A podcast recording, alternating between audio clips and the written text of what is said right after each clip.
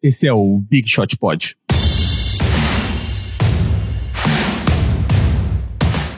Olá e bem-vindos, amantes do basquete, a mais um Big Shot Pod, esse episódio especial de Natal, aqui no dia 25. Estamos gravando ele no domingo e estamos gravando remotamente hoje, então se vocês sentirem uma diferencinha de áudio aí, vocês já sabem o que, que é. Estamos nas nossas casas, os meninos com suas mulheres grávidas e os bebês aí chegando. Falando nisso, vamos dar um oi Guilherme Pinheiro. Olá, Feliz Natal a, aos meus companheiros de mesa, apesar de a gente não estar na mesma mesa hoje, e a todos os ouvintes do Big Shot Pod e Vavo Mantovani. Olá, Feliz Natal também para todo mundo e Feliz Ano Novo, porque o próximo programa só no dia 1 de janeiro, então já vai ter passado o Réveillon, Feliz Natal e próspero Ano Novo. É só nessa Verdade. circunstância que se usa a palavra próspero, né? Um próspero Ano Novo. Próspero, muito próspero. A minha irmã é um dos bordões da minha irmã, sabia? Minha irmã é conhecida como Maiara Próspera, e ela sempre usa próspero por aí para todo mundo. Queria mandar um abraço aí pro pessoal que ouve a gente no YouTube. Muita gente aí ouvindo a gente lá. Galerinha, que ótimo que vocês estão aí. E também estender esse abraço aí, né, galera, para todo mundo que tá ouvindo a gente em todos os apps de podcast.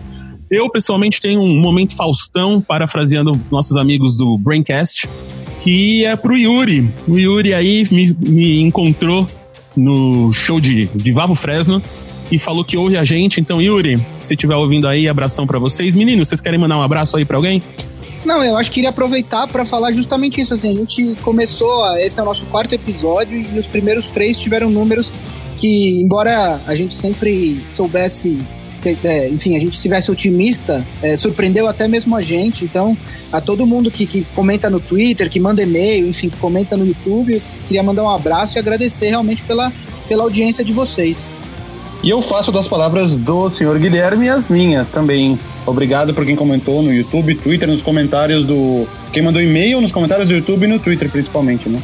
É, e se você quer falar com a gente também, ser dessa galerinha aí que tá comentando, que tá mandando pergunta, que tá fazendo comentários sem parar, lembrando que a gente tem um website no bigshotpod.com.br e somos Big Shot Pod no Instagram, no Twitter, nosso canal do YouTube, só ir lá comentar. E já pedi um favor aqui no começo do episódio, se você tá gostando do Big Shot Pod e você ouve no iTunes ou qualquer outro app aí que dá, um, que dá para dar um review, manda aquelas estrelinhas lá, aquelas cinco estrelinhas bonitinhas, Boa. aquele comentário do bem, que isso ajuda muito a gente aí, principalmente pra galera que quer ouvir e não sabe tem que podcast escolher, eles vão ouvir, eles vão ver as suas estrelinhas lá e vão vir ouvir a gente. Então, sem mais delongas, meninos, como é que foi essa semana aí na NBA e quais são os seus destaques iniciais? Guilherme. Bom, ah, bom, é, isso aí você pegou tanto eu e o Valvo de surpresa, porque geralmente ele dá o primeiro destaque inicial e depois eu dou, mas tudo bem. É que é Natal, né? é, né? A gente tá mudando aqui. Entendi. Entendi. É, bom, o meu destaque inicial é, tem uma, uma coisinha rápida que eu queria falar, que no, episódio passado eu vim aqui, descasquei o Phoenix Suns, e obviamente eles emendaram uma sequência de quatro vitórias seguidas, que é coisa que eles não fazem desde 2015, inclusive ganhando do Boston Celtics em Boston, né, nessa última, a última vitória dessa sequência, que foi interrompida agora, ontem, né, numa tripla prorrogação contra o Wizards. É, mas o meu destaque inicial, na verdade, também tem a ver com algo que eu falei no episódio da semana passada, é, eu tinha dado que o meu jogo da semana, por toda a narrativa do, do Anthony Davis, talvez ser trocado para o Lakers ou para o Boston, que é o outro favorito para conseguir a troca com o New Orleans, é, seria justamente o jogo que aconteceu nessa última sexta-feira entre New Orleans e Lakers.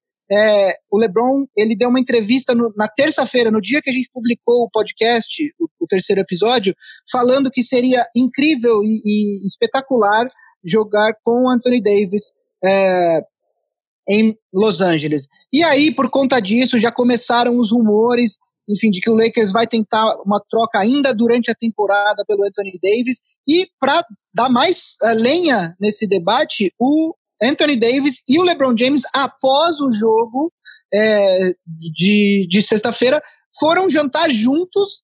E o Chris Haynes, que foi o jornalista do Yahoo que deu a notícia, é, diz ele, reporta ele, que o Lakers no momento é o favorito, é, é, é o destino preferido do Anthony Davis.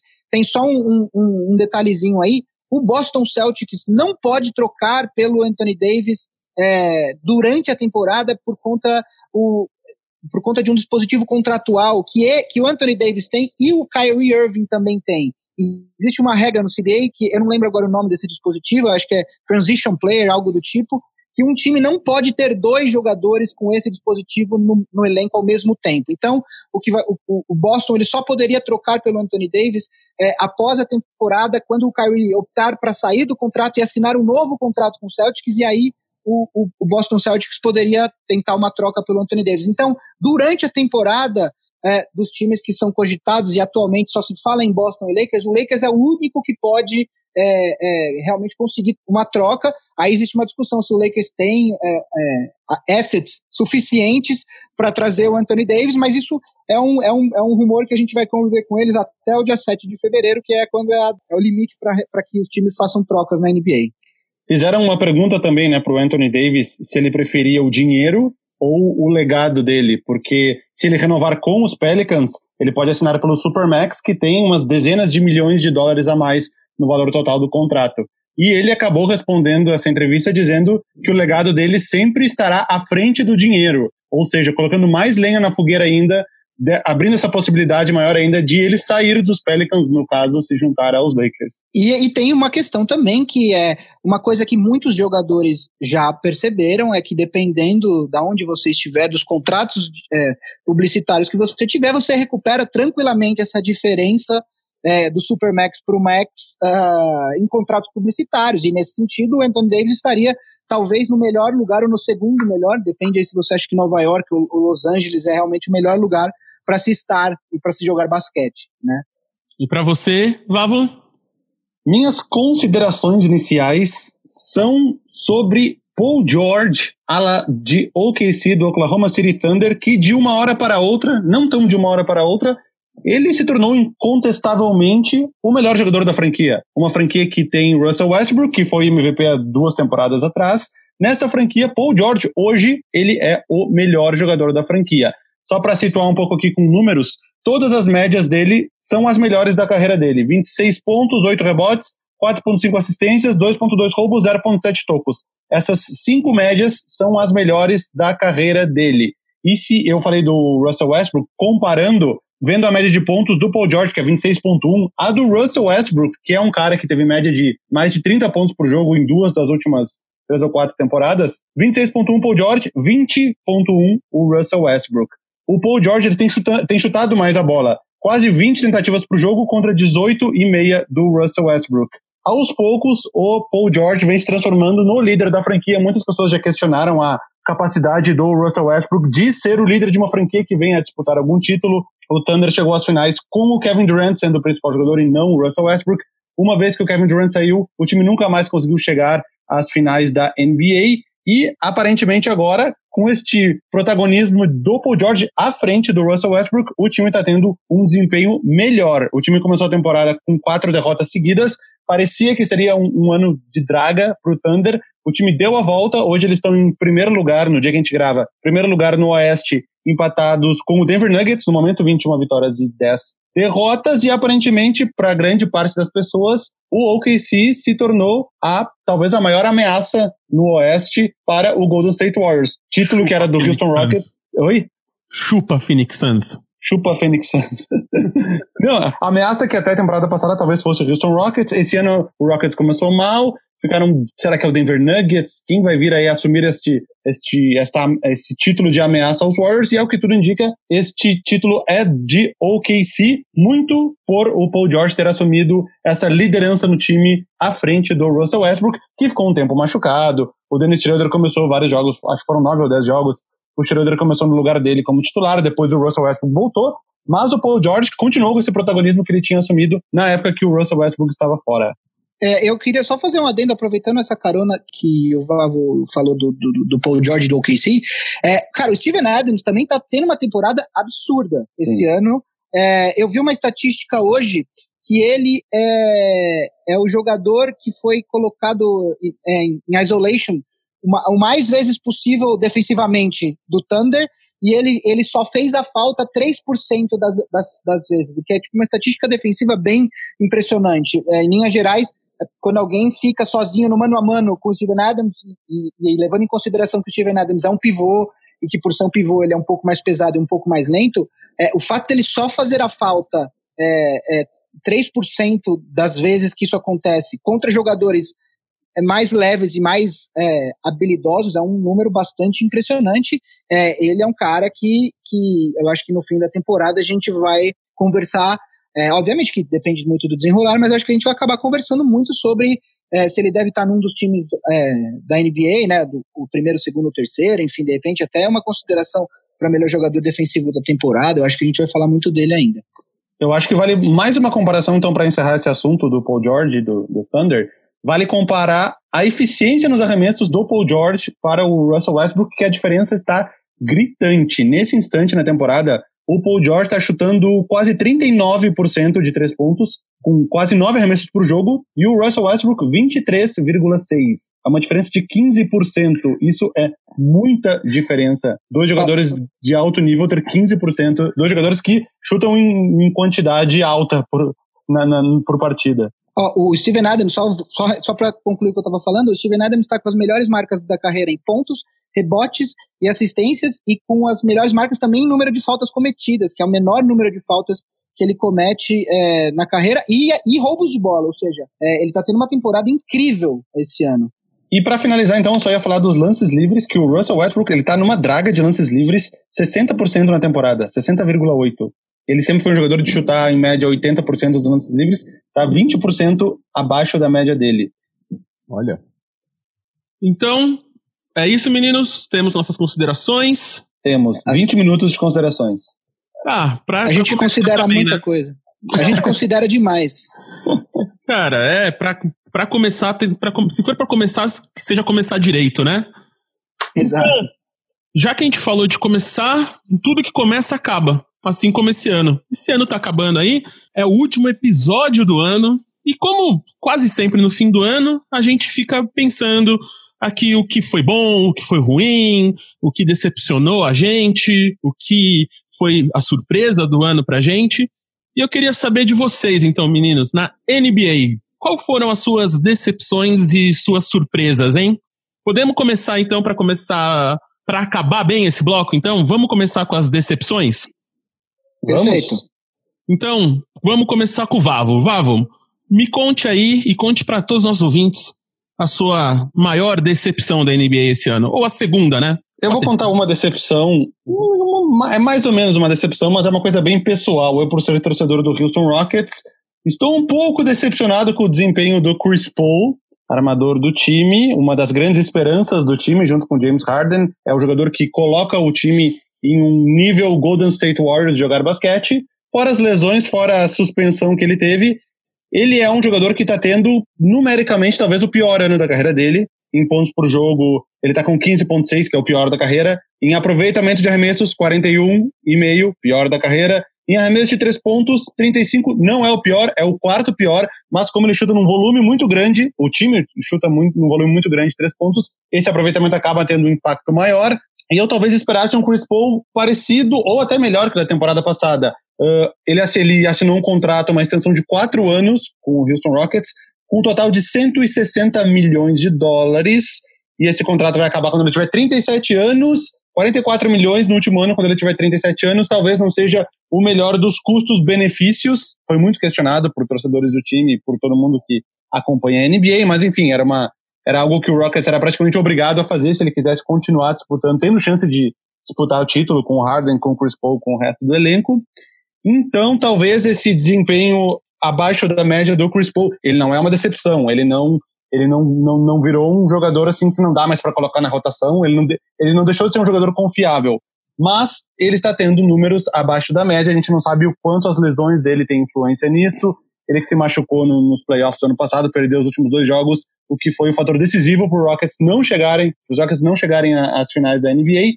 Então a gente espera que agora na volta dessa próxima lesão, que ele machucou de novo a coxa, o mesmo lugar que ele costuma machucar, que ele machucou três vezes no início desse ano, a gente espera que nessa volta ele volte a jogar nesse nível um pouco acima que ele estava e que, de preferência, ele não se machuque mais até o final do ano. É, só uma, uma, uma observação importante, Chris Paul acabou de se machucar de novo, foi a mesma panturrilha que o tirou dos, dos jogos 6 e 7 da, do jogo contra o, do, do contra o Warriors é, o ano passado, né? E aí eu queria só, eu vi que ele ia perder cerca de oito ou nove jogos, possivelmente. Eu queria só falar rapidamente os jogos que, que, que o Rockets vai ter sem o Chris Paul, porque isso, isso pode ser muito importante no final da temporada. Próximo jogo é Oklahoma City, depois Boston, depois New Orleans em New Orleans, em Memphis, depois Golden State em Golden State, Portland fora, Denver uh, em casa e Milwaukee Bucks é, em Houston também. Então são aí oito jogos, é, possivelmente jogando contra cinco ou seis dos melhores times é, da temporada, sem é, o segundo principal jogador. Então é uma. O Rockets que veio, vem de uma recuperação, nesse momento estaria até nos playoffs, né? Fez uma, uma sequência de cinco vitórias, depois perdeu do Miami, ganhou já do, do San Antonio ontem, né? Mas oito jogos sem o Chris Paul e contra e jogos dificílimos em sua maioria, né? Então é, um, é uma coisa é, que pode pesar ali no final da temporada para ver os cruzamentos, quem que pega quem, né?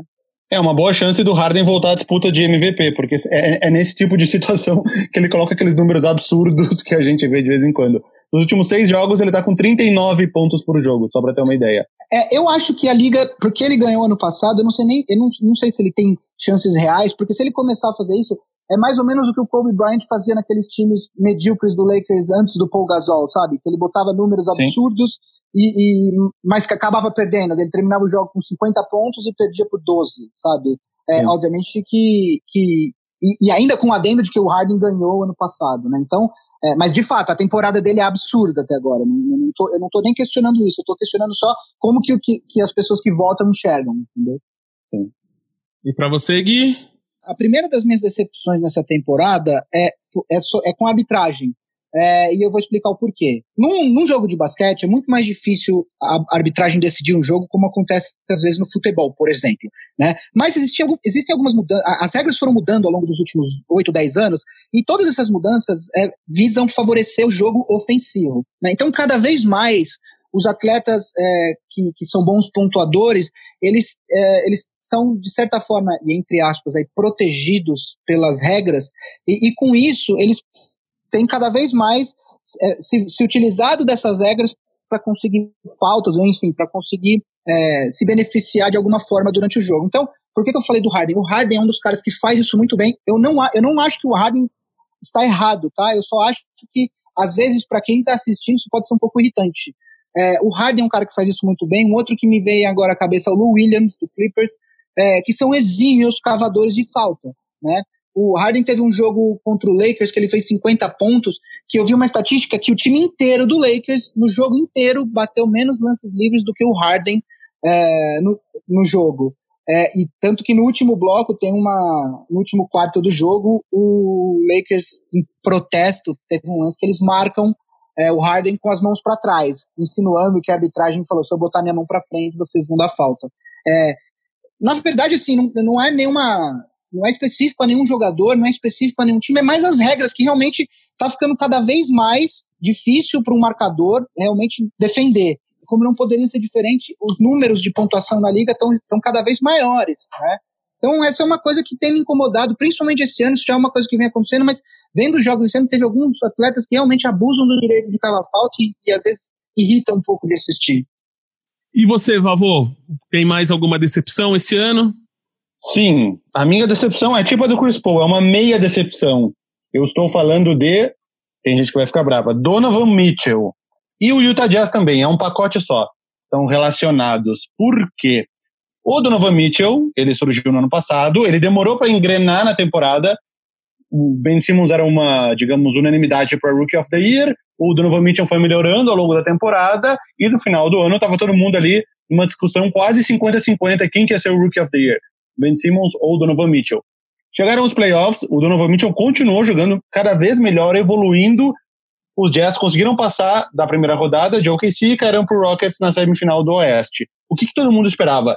Que o Donovan Mitchell, que tinha jogado um ano na NBA, que era um rookie, que ele conseguisse evoluir ainda mais e conseguir levar o Utah Jazz a voos mais altos. Várias previsões no início da temporada colocavam o Utah Jazz como o segundo melhor time da Conferência Oeste. Eu até questionei isso, eu falei, sério que vocês acham que o Jazz vai passar do Rockets sem, sem perceber na hora que eu tava falando de Jazz Rockets, os times que iam estar lá embaixo. Mas enfim. O Donovan Mitchell, uh, numericamente, ele teve uma leve queda em relação à primeira temporada. Ele tá praticamente igual, na verdade, né? Ele teve quedas de, de, de décimos, assim, tanto em pontos, rebotes em assistências. O que preocupa um pouco mais é a eficiência dele nos arremessos, que aí teve uma queda um pouco maior. Nos field goals caiu 3% e nos arremessos de 3 caiu 5%. E observando isso, aí fazendo um paralelo com o Utah Jazz, o time, o Utah Jazz, nesse instante, ele está com 16 vitórias e 18 derrotas. Para um time que todo mundo esperava que fosse ficar no segundo lugar da Conferência Oeste, o que muitas pessoas esperavam, 16 18 é uma campanha um tanto ruim. Eles estão em 12 nesse momento na Conferência Oeste. Vale fazer essa observação que o calendário do Utah Jazz, eh, colocando peso nos adversários, foi o mais difícil até esse instante. Ele é o mais difícil até esse momento na NBA, mas enfim, é só uma observação. O que eu fico perguntando é, na verdade com um pouco de medo, será que o Donovan Mitchell, esse da primeira temporada dele, 17, 18, é o melhor Donovan Mitchell que a gente vai ver?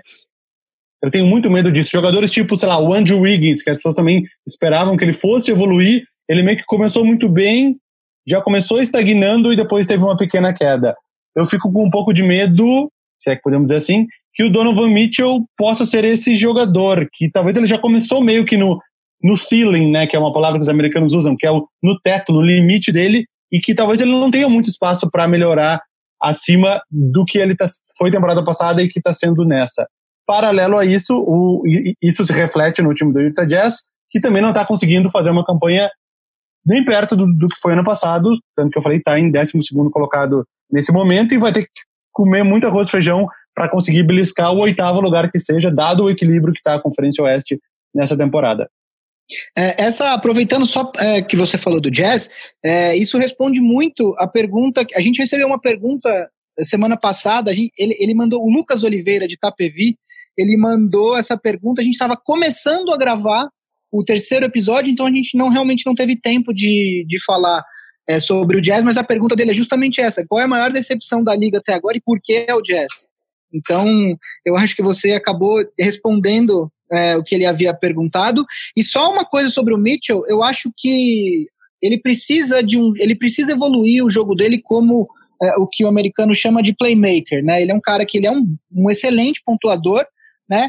Mas é, ele precisa, é, é, se ele quer crescer como jogador, a gente sabe que ele consegue pontuar, mas ele precisa fazer um pouco mais do que isso, né? Ele tem média de 3, é, 3,5 assist, tanto assistências quanto rebotes, né? Então, eu acho que ele precisa melhorar um pouco nesses outros fundamentos para realmente atingir novos é, degraus na carreira, né? E aí, aproveitando que o comentário é, que eu fiz em cima do, do Utah Jazz. Eu tenho uma outra decepção, que na verdade, como torcedor do Lakers, não é algo que me decepciona, pelo contrário, eu fico até, de certa forma, feliz, mas como fã de basquete, é algo que realmente decepcionou, que é a campanha do Boston Celtics, maior rival do Lakers e time com maior número de títulos na liga, né? É, o, o, Celtics, uh, depois que o era esperado que o Celtics fosse ter uma temporada muito acima dos demais concorrentes do leste, por conta da volta do Gordon Hayward, que acabou se machucando no primeiro jogo da temporada passada, né? E aí não jogou a temporada inteira. Então, é, ele por conta disso, eles tiveram uma evolução muito grande é, de dois uh, jogadores jovens, que era o Jason Tatum, que era rookie o ano passado, e o Jalen Brown, que era estava na segunda temporada dele ano passado, né? E aí é, se esperava que com a volta do Gordon Hayward, com todos o, com o elenco pronto, o Celtics que jogou é, os playoffs sem, além do Hayward, sem também o Kyrie Irving, que é o principal jogador do time, e ainda assim chegou até as finais e quase conseguiu bater o, o Cavs do LeBron, né? Se esperava que o Celtics fosse realmente é, passear, é, passear, obviamente é um exagero, mas enfim, tivesse números muito mais é, impressionantes nessa temporada, né? E aí, quer dizer, o Celtics é, começou a temporada patinando, chegou a, a, estar com um recorde aí de 10, e 10 vitórias e 10 derrotas, que é bem abaixo do que se esperava do Celtics, emendou uma sequência de oito vitórias seguidas, e aí quando todo mundo acha, achou que, que o Celtics realmente tinha engrenado e que agora ia é, de fato passear, entre aspas, no restante da, da temporada, perdeu três jogos seguidos, é, inclusive um para o Phoenix Suns em Boston. O Phoenix, que era então até então o pior time da temporada em número de vitórias, agora está empatado com outros três ou quatro times em número de vitórias. É, então, e, e, foi por oito pontos, quer dizer, foi uma derrota bastante inesperada.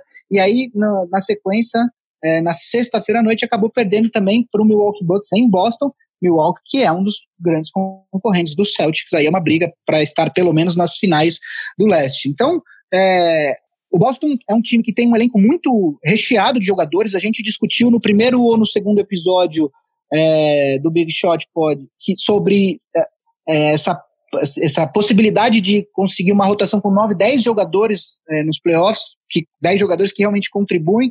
Então, se esperava que o Boston fosse ter é, um desempenho muito maior, né? É, ainda está dentro dos playoffs, enfim, está em terceiro na, em terceiro no Atlântico, no, no leste está em quinto, quinto. Na, em quinto no leste. É, o Boston, que certamente é um dos quatro melhores times do leste, em termos de elenco, juntamente com o Milwaukee, com o Philadelphia e com o Toronto Raptors, é, mas vai ter um, um chão uh, bastante duro aí agora para ganhar o terreno que perdeu em relação ao Milwaukee e ao Toronto, que são os líderes do, do leste nesse momento. É, obviamente que o Celtics vai brigar para estar nas finais do, do leste, até a minha escolha, a minha e do Vavo, né, para estarem nas finais é, do leste, mas vai ser mais difícil do que a gente imaginava. É, eu acho que o Brad Stevens teve um, sempre se fala no problema bom, né? Técnicos falam disso, que é o excesso de jogadores. Aí quando a imprensa fala, tá, mas não vai ser um problema tu conseguir montar esse teu time. Aí o técnico fala, não, mas é um problema bom. No caso do Celtics foi isso, né? O time se encontrou nos playoffs do ano passado sem o Kyrie Irving e sem o Gordon Hayward, com o, com o Rozier de titular, o Jalen Brown, Jason Tatum. E no instante que teve todos os jogadores de volta, o Brad Stevens está tendo essa dificuldade de conseguir encontrar o, o time e a rotação ideal. Ele já passou o Gordon Hayward para o banco, botou o Marcos Morris titular, o Marcos Smart titular, o Jalen Brown no banco, ele vem tentando algumas combinações. Eu acredito que o time deve se classificar até com certa tranquilidade para os playoffs. Acredito que consegue mando de quadra e aí, enfim, aí vai ser pedreira. Só um detalhe rápido é que o Al Horford ele está tendo uma temporada é, bastante abaixo. Enfim, ele já tem é, 32 anos, é, é o 12 ano dele na liga, mas ele está tendo uma temporada um pouco abaixo do que ele já fez é, em temporadas anteriores no Boston. É, estatisticamente, pelo menos, a pior temporada dele. Então é isso aí, nossos ouvintes. O que, que vocês acham? Concordam com, com Guilherme Pinheiro e Vava Mantovani ou não? Concordando ou não, nunca se esqueçam de comentar, mandar pra gente o que vocês estão achando, se vocês têm outras decepções maiores ou menores aí da liga, mas não vamos acabar esse esse podcast não na num sour note, né, para baixo, e vamos falar aqui das surpresas. Vavo, sua maior surpresa na NBA, ou a maior ou alguma surpresa da NBA nessa temporada até agora, hein? Eu acho que é uma surpresa para todo mundo, falando de time, a maior surpresa é o, definitivamente, Sacramento Kings que ninguém levava muita fé no time no início dessa temporada. Últimos playoffs deles em 2005, 2006, que também foi a última vez que eles tiveram mais vitórias do que derrotas, né? Tinha sido 44 e 38. Nesse momento eles estão com 17 15, 17 vitórias, 15 derrotas. 32 jogos já se passaram e eles continuam entre os oito melhores. Nesse momento eles estão em oitavo, na verdade empatado com o Rockets em sétimo. E o time, surpreendentemente, encontrou uma rotação, talvez não tão esperada no início da temporada, de Aaron Fox, armador, jogando muito no seu segundo ano na NBA. Buddy Hield, outro armador, jogando muito. Iman Shumpert, que talvez as pessoas nem tivessem mais tantas esperanças no Iman Shumpert, jogando bem. Bielitsa e o Cole Stein são os cinco titulares. Aí tem o, Marvin Bagley, né, que foi a segunda escolha vindo do banco. Bogdan Bogdanovic, que perdeu alguns jogos no início da temporada, vem entrando bem agora.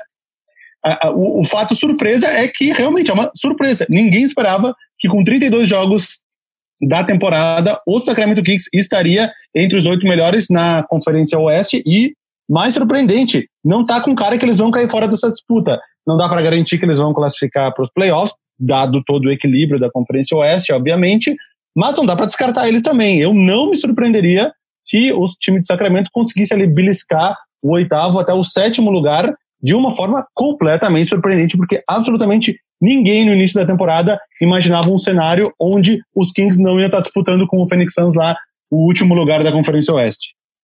É, eu só queria comentar uma coisa, algumas coisas, porque quando a gente estava, eu estava batendo com o Vavo antes da gente começar a gravar quais seriam as nossas escolhas, para a gente ter certeza de que a gente não iria falar as mesmas, e justamente o Kings era uma escolha de surpresa positiva minha e dele. É, alguns comentários. É, o Fox está jogando demais, quer dizer, 18 e 7 mais ou menos as médias dele de pontos e assistências. É um jogador muito rápido, casou muito bem com o Buddy Hield. É, o Buddy Hilde, que curiosamente fez um aniversário em que ele envelheceu dois anos essa semana. é, o, Buddy, o Buddy Hilde é o que a gente chama no futebol aqui de gato. É, por alguma razão estava marcando. Mas é um gato involuntário, né? É um gato pois é. involuntário que não foi culpa dele. Pois é, mas a gente, aqui no, no Brasil, isso daria um problema tremendo, e na NBA os caras falaram, bom, tudo bem, é, ele estaria fazendo 25 anos, e ele mesmo falou, não, não, estou fazendo 26 anos agora, né, é, e mas tá, tá, tá, enfim, tá arremessando bem de três. Ele, ele, ele, tá, ele tá se tornando o jogador que, que esperavam que ele seria quando ele saiu. Ele foi um cara que fez todos os anos de college, já saiu, chegou mais velho e tal. Ele não vai ser um cara para ser primeiro jogador de um time, mas ele pode contribuir bastante. Né? E tem uma outra coisa que se relaciona com o que eu falei do Celtics agora há pouco, que é o Celtics tem uma escolha de draft do Sacramento Kings. Na verdade, se ela for a primeira escolha, ela vai para os Sixers mas se ela não for a primeira, ela vai para o Celtics. E o Celtics contava muito com essa escolha, justamente para ser mais uma, uma arma na hora de você trocar por um atleta, enfim, para fortalecer o elenco para disputar o título.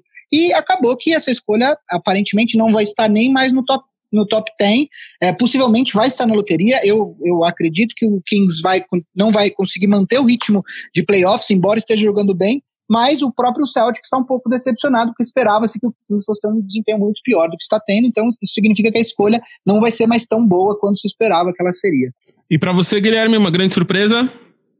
Olha, a minha, uma, minha primeira surpresa, eu, eu, quando a gente discutiu antes do programa, eu fiz questão de manter, porque realmente é uma coisa que surpreendeu. A minha primeira grande surpresa é, que eu gostaria de falar aqui é justamente a atuação do Paul George que, que eu sei que é chato a gente ter isso no destaque inicial e depois eu repetir, mas realmente é algo. Eu vi o jogo contra o, o Utah Jazz ontem. É, e, o, e o Paul George teve uma atuação simplesmente espetacular. Um jogo em que o, o Russell Westbrook nem foi tão bem, né? Mas a atuação do, do, do Paul George foi assim, carregou o time nas costas. É, o jogo acabou 107 a 106 para o Jazz. É, o Paul George teve 43 pontos, 14 rebotes, 6 assistências, 5 roubadas de bola. Quer dizer, ele realmente fez de tudo um pouco é, num jogo que o, que o Westbrook não, não chegou nem aos 8 pontos, nem, às 10, nem aos 10 pontos, nem às 10 assistências, o que a gente sabe que é uma coisa bastante rara para o Westbrook, né? É, a atuação dele, eu já tinha falado semana passada que. Semana passada não, semana retrasada, que eu dei os cinco candidatos MVP meu, MVPs que eu achava, e menção honrosa ao Paul George, e ele realmente é, merece essa menção e, e, eventualmente, dependendo de como se desenrolar a temporada, pode até participar efetivamente dessa discussão de MVP ao final dela. E Vavo, tem mais uma surpresa? Tenho, tenho, tenho. Minha outra surpresa é Tobias Harris, ala do Los Angeles Clippers, também muito atrelado ao desempenho do time. Nesse instante, os Clippers estão em quarto, quarto, na verdade, empatado com os Lakers, 19 vitórias e 13 derrotas. E o Tobias Harris vem sendo o grande líder deste time que supostamente não tem nenhuma estrela.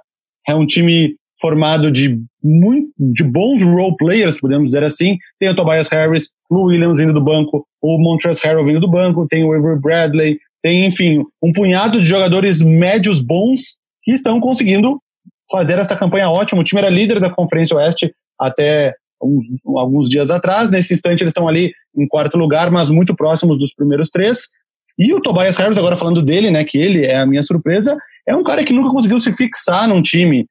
Ele já teve três trocas no meio da temporada, ao longo da carreira, do Milwaukee para Orlando, do Orlando para Detroit, e agora, de, e, e no ano passado, dos Pistons para o Clippers. Isso fora a troca no dia do draft, porque ele foi draftado pelo Charlotte Bobcats na época. Então ele é um jogador que não, embora todos os times reconheçam que ele é um, um talento, ele não consegue se firmar nos times. E nessa temporada ele está tendo a melhor temporada dele. 21.3 pontos e 8.2 rebotes, ambos são o, o máximo que ele conseguiu na carreira, e a eficiência dele tem sido muito alta. Ele está quase conseguindo um 50, 40, 90, né? Que é 50% nos field goals, 43 pontos e 90 nos lances livres, que é uma marca que pouquíssimos jogadores conseguem na NBA. Ele está com 50, 40, 87,7 nesse momento.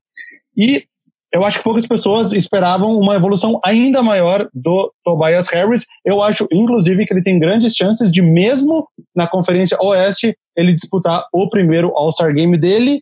E, por fim, vale observar que ele foi o jogador do mês em novembro, que, na verdade, é mais difícil ser jogador do mês nesse primeiro mês do que nos outros meses, porque o mês de novembro inclui outubro e a temporada começou acho que 17 de outubro. Então, na verdade, não é que ele foi o melhor jogador de um mês, ele foi o melhor jogador de um intervalo de 43, 44 dias. E você, Gui? Bom, para essa segunda vaga, surpresa positiva, eu pensei bastante e olhando os standings agora da, da liga, é, eu resolvi roubar um pouquinho no jogo e, e, colocar dois times aí que são times que a gente quase nunca fala, né? Mas que estão fazendo temporadas honestíssimas é, esse ano e merecem os nossos comentários. São os times que estão nesse momento em nono e décimo na Conferência Leste, o Orlando Magic e o Brooklyn Nets.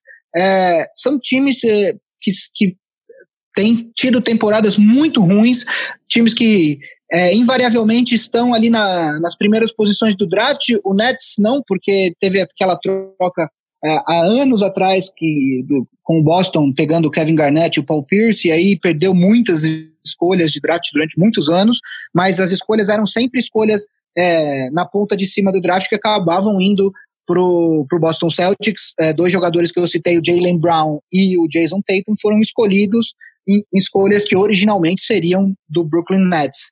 É, mas que está fazendo uma temporada honestíssima, perdeu seu melhor jogador durante bastante tempo, o Caris Lavert, numa, numa contusão que, para quem viu o vídeo, parece muito mais é, feia do que ela foi. Ele até vai, parece que vai voltar essa temporada ainda. Mas jogando com alguns veteranos como Jared Allen, DeMary Carroll, é, Alan Crabb, o próprio Ed Davis, que é um, que é um cara bastante útil, o Spencer Dinwiddie, que é um cara que merece sim consideração para sexto homem, o próprio D'Angelo Russell, que é um cara que foi draftado em segundo lugar pelo Lakers e foi trocado depois é, para o Brooklyn.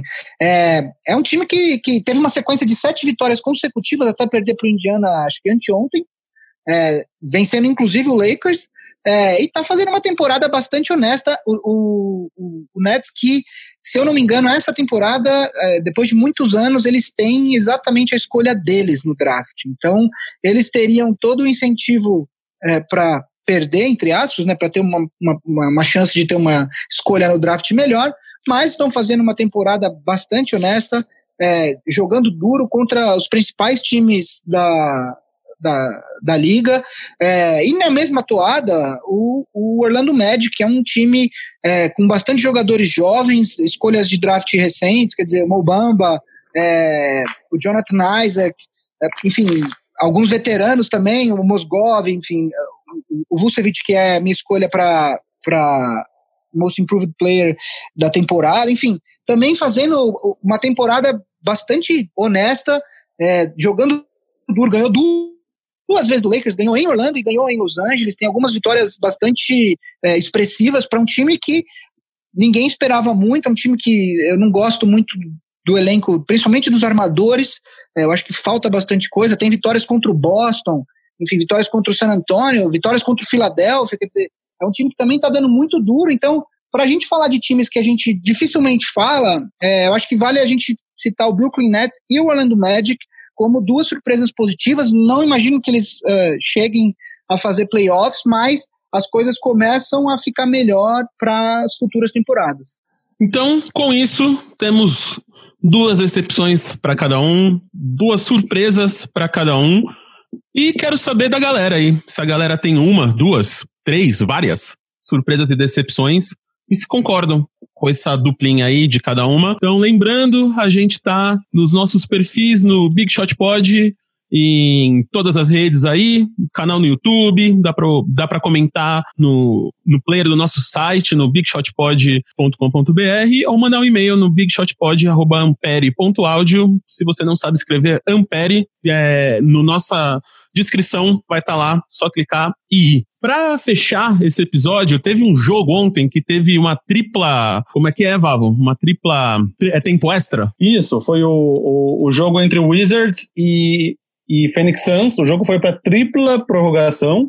Uhum. Foi vencido por 149 a 146 pelos Wizards. E vale noticiar a performance do Thomas Bryant, pivô do Washington Wizards, que em, algum, em, em um instante eu já vou pedir pro, pro Gui falar sobre ele, porque ele jogou nos Lakers ano passado. O Thomas Bryant, ele tá jogando de titular nos Wizards depois da, da lesão do Dwight Howard, né, que tá afastado. No jogo de ontem, ele acabou com 31 pontos, maior marca da carreira dele, 14 de 14 nos arremessos, mais 3 de 3 nos lances livres. Esses 14 de 14, 100% de aproveitamento, com 14 tentativas, é a quarta melhor marca da história da NBA. Por quê? Porque o Will Chamberlain tem um jogo de 18, 18 de 18, um jogo de 16 de 16 e um jogo de 15 de 15. Na quarta colocação, agora, o Thomas Bryant, com 14 de 14, se junta a outras três ocorrências. Mais uma do Will Chamberlain, Bailey Howell e o Gary Payton, que tinha sido o último a conseguir pelo menos 14 pelo menos 14 de 14, 100% com 14 arremessos. Então acho que vale pela curiosidade o Thomas Bryant, que é um jogador desconhecido da grande maioria dos fãs de NBA, que está sendo titular do Washington Wizards, conseguir o quarto lugar neste ranking dos 100%. E eu convidaria o Gui Pinheiro para falar rapidamente de Thomas Bryant, que foi um pivô do time dele na última temporada. O Thomas Bryant é um pivô que foi draftado pelo Lakers da Universidade de Indiana. Ele passou basicamente a temporada toda, o ano passado, é, jogando pelo South Bay Lakers, que é o time do Lakers da G-League, que é a liga de desenvolvimento de jogadores, né? Que a maioria dos times da NBA tem times na G-League. É, e lá ele se destacou, inclusive, por também ter um bom arremesso de três pontos para um pivô.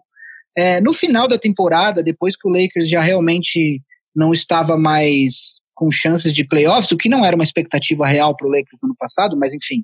É, e o Lakers também não teria a escolha de, do draft desse ano. É, então o, ele foi chamado para o time de cima e chegou a fazer alguns jogos é, sem, nem, sem muito destaque. Mas uh, quando o Lakers foi montar o elenco para essa temporada e já esperando assinar com um jogador é, de, de, de, max contract, que foi, no caso, o LeBron James, é, o Lakers tinha algumas escolhas para fazer para manter o máximo possível de, de cap aberto para receber um ou dois jogadores. Né? Até então, o plano do Lakers era receber não só o LeBron James, mas também o Paul George. É, e aí, o Lakers teve que fazer uma escolha entre o Thomas Bryant e o Ivica Zubac, que é um pivô uh, croata, que foi escolhido, ele já ele tá, essa é a terceira temporada dele na liga, é, e que teve uma segunda temporada bastante fraca, enfim. E todo mundo esperava que o Lakers fosse escolher justamente o Thomas Bryant e não o Zubats, e acabou escolhendo o Zubats e acabou cortando o Bryant. O Zubats, muita, muita, boa parte da torcida ficou um pouco cabreira com essa decisão, é, porque achavam que o Thomas Bryant, até por ter esse arremesso de três pontos, é um jogador um pouco mais moderno que seria mais útil. E aí o Zubats deu uma bela amenizada nesse sentimento da torcida do Lakers, é, quando ele foi titular uh, uh, sexta-feira passada contra o Pelicans e ele conseguiu 16 pontos e 11 rebotes com direito a tocos no Anthony Davis e no Julius Randle, ex-Lakers, é, e ainda teve uma roubada de bola é, em que ele ganhou na força do Anthony Davis, o que é algo que pouquíssimos jogadores é, podem é, se dar o luxo de falar em voz alta. Então, enfim, o Thomas Bryant é um jogador promissor, é, foi adquirido depois que o Lakers cortou pelo Wizards e foi uma, aparentemente uma boa aquisição do Wizards, enfim, e tá, tá se mostrando um jogador bastante útil aí daqui para frente. Então, com isso, parabéns aí ao nosso amigo que, que fez uma das melhores marcas na NBA aí. E, meninos, é, jogos da semana. Esse, esse podcast vai ao ar no Natal, então, se você é como Vavo e não gosta de passar o Natal com a sua família, você provavelmente já deve ter visto vários jogos. Mas pro resto da semana, o que, que vocês indicam aí? Sejamos justos, o Vavo ele só não gosta de ficar no mesmo andar da família. Ele pode até dividir o ambiente, como ele disse semana passada, mas em andares separados. É... ah, se meus piadas... pais escutam isso, hein? piadas à parte é piadas. Pai dos pais do Vavo é tudo brincadeira. É... Piadas à parte, eu vou, eu vou fazer a minha escolha de jogo da semana. Na verdade, eu tinha um jogo bom quer dizer, um jogo bom que eu digo entre times é, bons e, e, passa um pouco por tudo que a gente discutiu aqui, que seria o Boston jogando contra o Rockets em Houston, né? Mas a minha escolha vai ser outra e eu vou explicar o porquê. A minha escolha de jogo da semana vai ser uh, Cleveland Cavaliers contra Atlanta Hawks. E aí você vai me perguntar, mas Guilherme, por que você vai escolher um jogo tão ruim? Vai ser esse jogo no sábado, dia 29. E eu explico. Uh, Cleveland e Atlanta, agora, nesse momento, são alguns dos times com menor número de vitórias na liga. É, existe é, uma, um jogador na universidade que está realmente deixando todos os times da NBA bastante interessados, que é um jogador da Universidade de Duke chamado Zion William, Williamson. É, ele é um ala pivô muito forte, muito grande, é, e não estou falando de outro, estou falando de, de, corpulência mesmo. E, e, e, ele faz coisas que um cara com o peso dele não deveria fazer. É, ele aparentemente nesse momento, e eu falo nesse momento porque essas coisas tendem a mudar, podem mudar ao longo do ano, é o candidato a ser o, a primeira escolha no draft e inclusive já criou-se nos Estados Unidos uma, uma coisa chamada Not Trying for Zion, que é basicamente não, não se esforçando, não tentando para conseguir o Zion, né? É, então, é, esse jogo entre Atlanta e Cleveland são é, é um jogo que, que, que entre os dois, entre dois dos times com maiores chances de obter a primeira escolha no próximo draft e eventualmente escolher o Zion Williamson. Então, é, se vocês querem um jogo bom, eu estou dando a opção é, de, de Boston e, e Houston. Mas a minha escolha de jogo da semana, pela, por toda essa história e que está é, por trás do jogo, é Cleveland jogando contra o Hawks em Atlanta no sábado. Bom, a minha escolha de jogo da semana é num horário super legal, dia 31 de dezembro, à meia-noite do Brasil. Então, assim, você solta um foguete e liga a televisão. Ou liga no League Pass, que não vai dar na televisão. Isso Golden só confirma, State... só, só para deixar claro, que isso só confirma o desejo do Vavo de passar o ano novo com a família dele, galera. Golden State Warriors e Phoenix Suns. Em Phoenix. Por que, que eu, acho, eu acho esse jogo interessante? O Golden State Warriors vem de uma sequência de 16 vitórias seguidas em cima do Phoenix Suns. A última foi em novembro de 2014. E, em muito tempo, essa é a maior chance que o Phoenix Suns tem de vencer os Warriors. O, o Gui já tinha falado antes que eles vêm de uma sequência de vitórias que foi interrompida, mas que eles vêm de, de, de partidas de atuações boas e o Golden State Warriors não está tão dominante assim como eles estavam nas últimas quatro temporadas. Então, se existe alguma chance dos Suns voltarem a vencer os Warriors depois de 16 partidas, é nesse jogo, de 31 de dezembro à meia-noite do Brasil. Soltem foguetes e vão assistir ao jogo Suns e Warriors e torcer pela interrupção dessa sequência. 16 jogos seguidos perdendo para um time não dá. Última observação: é a segunda maior sequência atual da NBA vocês adivinham qual é a primeira? O KC tem 18 vitórias seguidas em cima do Philadelphia 76ers. Desde 2008. Desde 2008, o Sixers não ganha do Thunder.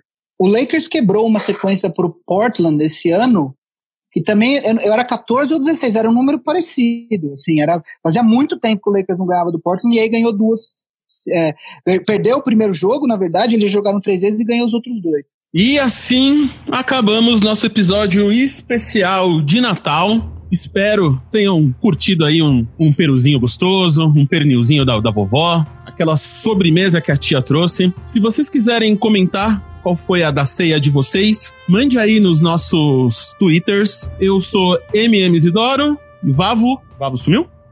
Oi. Vavo, quem é você no Twitter? Arroba Vavo Fresno em toda e qualquer rede social, Twitter, Instagram, até no Facebook, que eu não entro há alguns meses. Guilherme. Gui Underline Pinheiro no Twitter ou no Instagram.